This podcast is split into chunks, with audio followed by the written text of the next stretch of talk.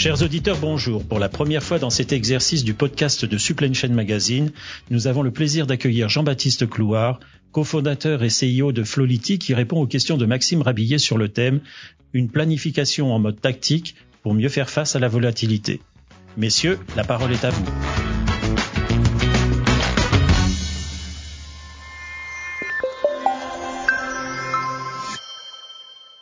Bonjour Jean-Baptiste. Bonjour Maxime. Flowlity est encore une jeune pousse de la prévision planification axée sur l'optimisation des stocks et des approvisionnements. Votre solution s'est d'abord focalisée sur les besoins et enjeux opérationnels, mais elle vient de s'enrichir d'une optique relevant plus d'une planification tactique. Quel est le sens de ce nouveau développement? Bah, On part tout d'abord d'un constat. Euh, la supply chain le monde de la supply chain est de plus en plus volatile. Euh, on a pu le voir hein, depuis le Covid, tant de disruptions ont eu lieu, euh, que ce soit euh, l'événement sanitaire en, en, lui-même, le blocage du, du, canal de Suez, il y a eu les ruptures dans les, dans les, dans, les composants. En fait, et, ce qu'on voit, c'est que toutes ces disruptions, toutes ces incertitudes, elles vont, elles vont être amenées à, à grandir. Et quand on regarde par contre l'outillage, les outils qu'ont les entreprises pour répondre à cette volatilité, cette incertitude, eh ben ils ont souvent des outils qui sont très statiques, très difficiles à mettre à jour. Et en fait, euh, on voulait leur proposer quelque chose de plus facile et euh, simple à prendre en main. Le déclic, il est venu pour nous euh, en travaillant avec un client dans l'aéronautique.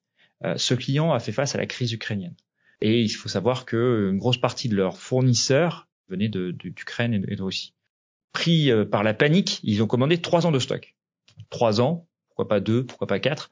En fait, ils n'en savaient rien. Ils savaient même pas sur quel composant c'était plus critique ou pas. Ils ont juste pris une décision stratégique au doigt mouillé euh, pour répondre à cette volatilité. Et on s'est dit bah, qu'il manquait d'outils, qu'il manquait de, de, de, de, produits pour, les, pour aider les entreprises à piloter leur supply chain dans cet environnement volatile. Et ça, c'est la genèse du, du produit. L'horizon tactique et stratégique, c'est traditionnellement celui du processus SNOP. S'agit-il pour vous d'en faire bouger les lignes, de s'y substituer? Le SNOP, le SNOI, enfin, il y a, plein de noms.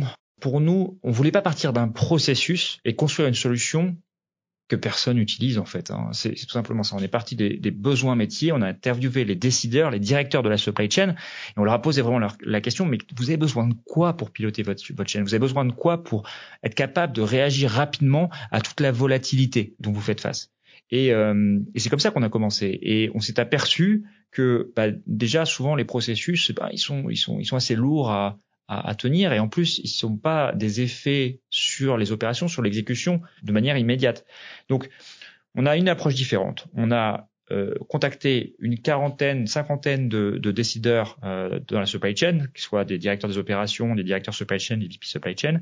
On les a interviewés, on leur a posé des questions, on a essayé de comprendre quels étaient leurs enjeux, quels étaient leurs besoins, et en fonction de ça, on a développé notre solution pour répondre à ces enjeux et pour répondre à ce besoin d'aide à la prise de décision euh, sur euh, des enjeux stratégiques, tactiques. C'est vraiment l'idée euh, derrière notre produit. Pouvez-vous nous en dire un petit peu plus sur euh, cette méthodologie qui a présidé au, développement de cette solution? Alors je crois que jusque-là, en interne, elle est baptisée Flowlity Tactical. Ah, c'est ça. Donc Flowlity Tactical, pour adresser ces enjeux tactiques, on a fonctionné vraiment en mode agile. On a interviewé dans un premier temps euh, les différents décideurs. Euh, on a développé une première maquette on a soumis dans un deuxième round d'interview aux décideurs. Puis après, on a vu un certain nombre d'entreprises qui ont été motivées pour co-développer avec nous euh, le MVP, le premier produit, aux alentours de, septembre. Hein. On a, euh, on a quand même des, grands groupes du CAC 40 qui co-développent avec nous ce nouveau produit euh, parce que eux n'ont pas trouvé sur le marché un produit simple, efficace, implémentable rapidement sur leur ERP qui réponde à ces enjeux-là. Et donc ils se sont dit, bah non, on va partir avec Fluidity pour construire ce produit au niveau de la solution, de ses fonctionnalités, qu'est-ce qu'il y a bah, de nouveau, de, différenciant? Déjà, euh, la, vision, l'objectif de Fluidity reste le même. C'est celui de résoudre les problèmes de stock, d'aider les entreprises à avoir moins de stock, avoir du bon stock, mais moins de stock et moins de rupture euh, dans la chaîne d'approvisionnement. Donc ça, c'est la première chose. Donc on aide euh, à prendre les bonnes décisions au niveau tactique stratégique liées à ces enjeux-là. Euh, qu'est-ce que permet la solution? La premièrement, la solution va permettre euh, de répondre au problème de je ne sais pas ou j'ai une mauvaise visibilité de mes atterrissages en termes euh, d'objectifs financiers. quelle va être à la fin de l'année? Ma valeur de stock, quelle va être à la fin de l'année? Mon niveau de service, mon chiffre d'affaires, mon taux de couverture, enfin, certain nombre d'indicateurs financiers. On va précisément aider le décideur à savoir où il arrive à la fin de l'année. Si, par rapport à ses objectifs, par rapport à son budget, il y a une divergence. Par exemple, il avait un objectif de 1 million d'euros de stock, et puis on, voit que par rapport à, la tendance actuelle, il est plutôt arrivé à 1 million. On l'alerte et on va lui permettre, dans la solution, de réagir. Comment? En faisant un certain nombre de simulations, de scénarios, qui vont lui permettre en fait de piloter de manière euh, tactique les paramètres ou la stratégie dans sa supply chain. Typiquement, un scénario euh, classique, c'est euh, j'ai une projection de stock qui est 200 000 euros trop haute par rapport à ce que j'avais prévu dans mon budget de mes objectifs.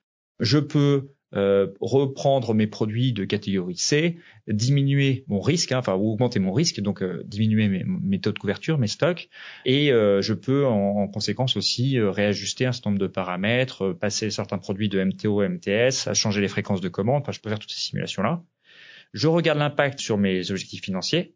Une fois que je suis satisfait, j'appuie sur un bouton, ça met à jour automatiquement tous les systèmes opérationnels, le RP, mais aussi potentiellement la solution Flowlity opérationnelle, qui est notre premier produit. Et donc, ça résout concrètement les problèmes des décideurs. C'est, ils ont un problème, ils simulent, ils prennent une décision, ils appuient sur un bouton, ça impacte les opérations et ça résout le problème. Cette dimension de simulation, euh, c'est euh, un des euh, atouts de cette nouvelle solution. c'est un axe qu'on voit de plus en plus mis en valeur et que l'on retrouve souvent associé avec la notion de digital twin, de jumeaux numériques. Ces buzzwords, ils résonnent de quelle façon? C'est des buzzwords, c'est comme tout, euh, euh, c'est bien pour le marketing, mais faut, faut s'en détacher. Notre but, in fine, c'est effectivement d'automatiser, d'optimiser au maximum la chaîne d'approvisionnement pour euh, avoir le bon stock au bon endroit, fluidifier les échanges et maximum diminuer les coûts liés au surstock ou à la rupture de stock. In fine, c'est construire un double digital de la chaîne d'approvisionnement physique, donc un twin supply chain. C'est surtout ça, euh, la finalité, c'est de fluidifier euh, la chaîne d'appro. Et pour ça, on va s'appuyer sur la force qu'on a construit depuis depuis quatre ans. C'est des super algorithmes d'optimisation des stocks qu'on appelle voilà resident planning. C'est toute notre tech. On a, une équipe de R&D qui travaille sur l'intelligence artificielle et sur ces modèles spécifiques. On a des preuves de performance chez nos clients qui sont importantes. Et ça, on va capitaliser sur ça sur ce produit-là, mais plus avec euh, une vue stratégique. Et donc, on va, en combinant les deux, avoir une automatisation des flux de manière opérationnelle, ce produit au-dessus, euh, tactique, stratégique, pour piloter la stratégie et les décisions, et in fine répliquer cette, ce, twin, ce digital twin ou cette, ce jumeau numérique effectivement de, la chaîne d'approvisionnement.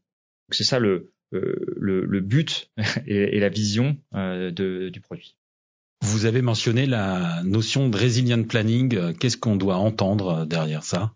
Alors Resilient Planning, c'est euh, une technologie propriétaire de Flowlity euh, qui est euh, issue de nos recherches en supply chain et en mathématiques appliquées, en, en machine learning. En fait, c'est une approche différente sur l'optimisation des stocks qui va compléter et enrichir un processus MRP classique.